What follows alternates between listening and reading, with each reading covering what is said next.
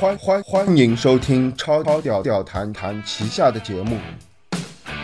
这里是颜屌斋，大家好，欢迎光临超屌谈旗下节目《颜屌斋》，我是超屌谈大叔。我是超屌谈小 B，超屌谈是一个科技加人文类的 lifestyle 节目，它是一款整合了 talk show、电子玩具测评、实用社会技巧指南以及成长心理疏导为一体的综艺类节目。超屌谈 Super Chat 是一种年少烦恼人生的陪伴，有福同享，有难同当。这里有最实用的电子玩具使用指南，让你痛快淋漓的玩游戏；也有最专业的菜鸟面试指南，让你无实习也可赢得工作机会；更有 PK 式 talk show 来一起比比，各种成长的烦恼，让烦恼滚去火星。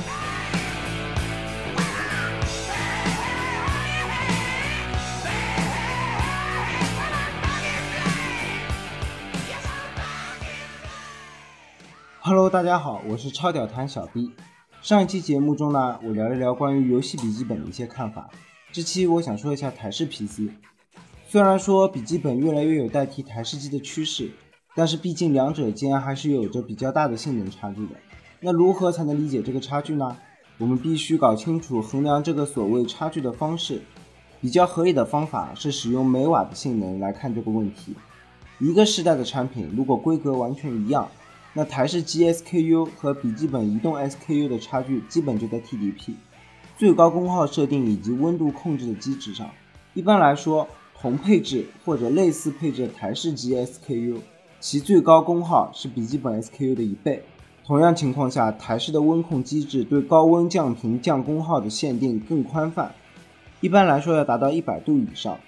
而笔记本如果不使用特殊方式，可能会在七十到八十度就开始降频、降功耗，以保证整体的系统稳定。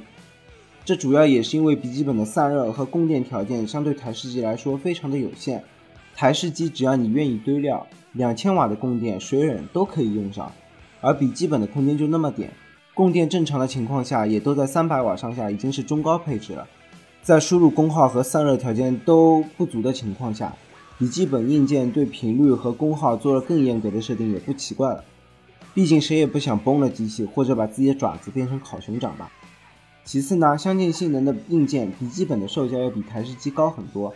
直观的例子就是一五三六 SP 的 GTX 九八零 M 售价在四千左右，而一六六四 SP 的 GTX 九七零才两千三左右。其次，兼容性也是个大问题，笔记本同模具很少会持续三代以上。此处呢，比试一下微星。那么，如果当你使用的是 Broadwell 而想升级 Skylake 时，你就会非常尴尬。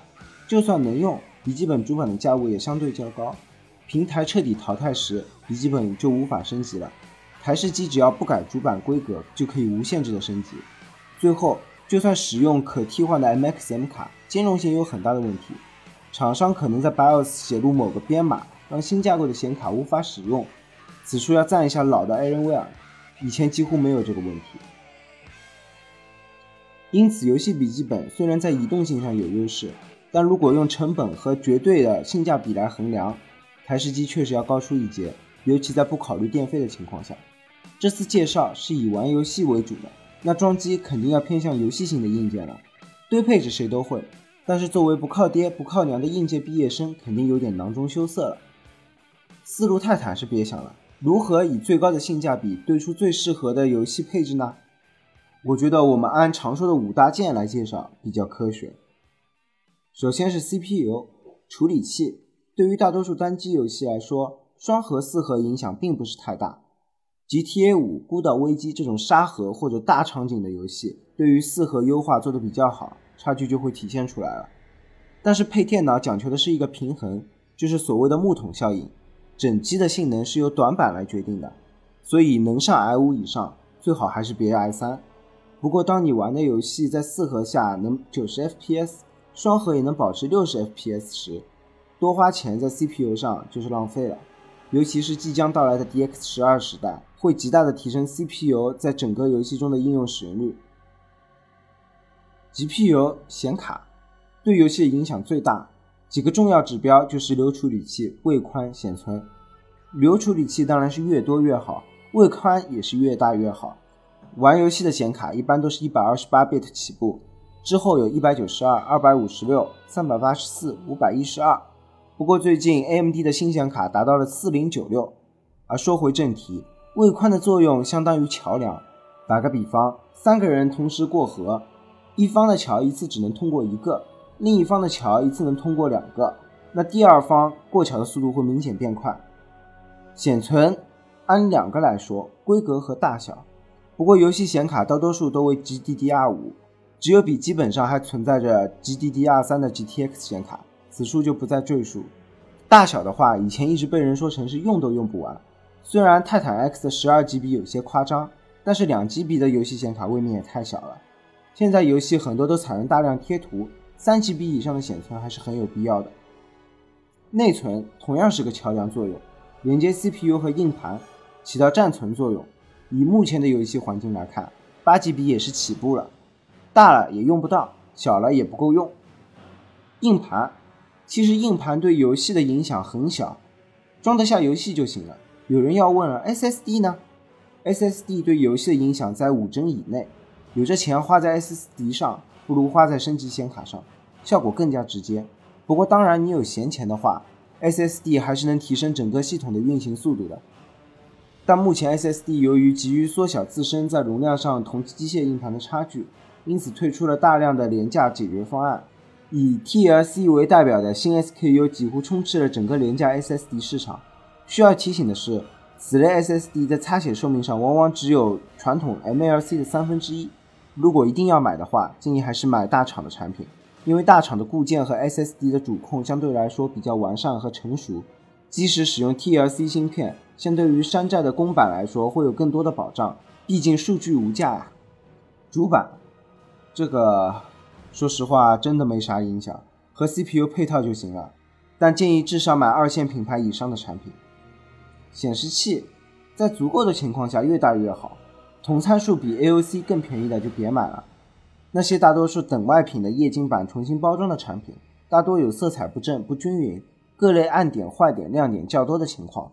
对于新货来说，基本上是一分价钱一分货。鼠标和键盘，现在网络上有很多很便宜的鼠标键盘，而且还是套装，而且还是 RGB 哦。但是这些东西真的牢靠吗？现在有很多差值的鼠标，其实它只能提供一千八的 DPI，但它却标称能达到三千多，这些就会造成在玩游戏时鼠标发飘的情况。建议还是买一线大品牌比较好。内存的选择相对容易，看准容量即可。但 GPU 和 CPU 的选择对于小白来说相对比较困难。但其实无论如何，对于任何的零件，对于小白来说可以有以下的方便法门：一，不要搞错各个部件之间的兼容性。CPU 和主板都是一一对应的接口和插座，内存也有不同的接口。目前来说，DDR3 仍是主流，但 DDR4 也开始铺货了，两者接口是不同的，这里不会造成差错。二，对于不太懂、难以选择品牌的部件，可以去金狗，找到你需要的大类别，选定你需要的性能级，然后再看销量，一般都是性价比最高的产品。不过千万不要在大类上就看销量的大小。比如显示卡大类的销量最高的 SKU 可能是某个廉价的入门型号，可能无法满足你的需求。你需要至少先定位你的显卡型号，比如 GTX 970还是 GTX 960，在这个前提下再看销量。那为什么要去京东而不去淘宝呢？因为淘宝实在太大，刷单现象层出不穷，而且还有假显示卡的问题。因此，无论从销量数据可靠性，还是小白缺乏专业判断力的角度来看。参考京东上的数据是比较明智的选择，何况京东还有更简单的七天无理由退货服务，也方便小白一旦买错后几乎不需要花额外的金钱和精力成本，即可搞定退换货。那么主要部件都介绍完毕了，有没有更省钱的方案呢？当然有，那今天暂且先卖个关子，请诸位坚持收听超屌谈之 PC 实验室，拜拜。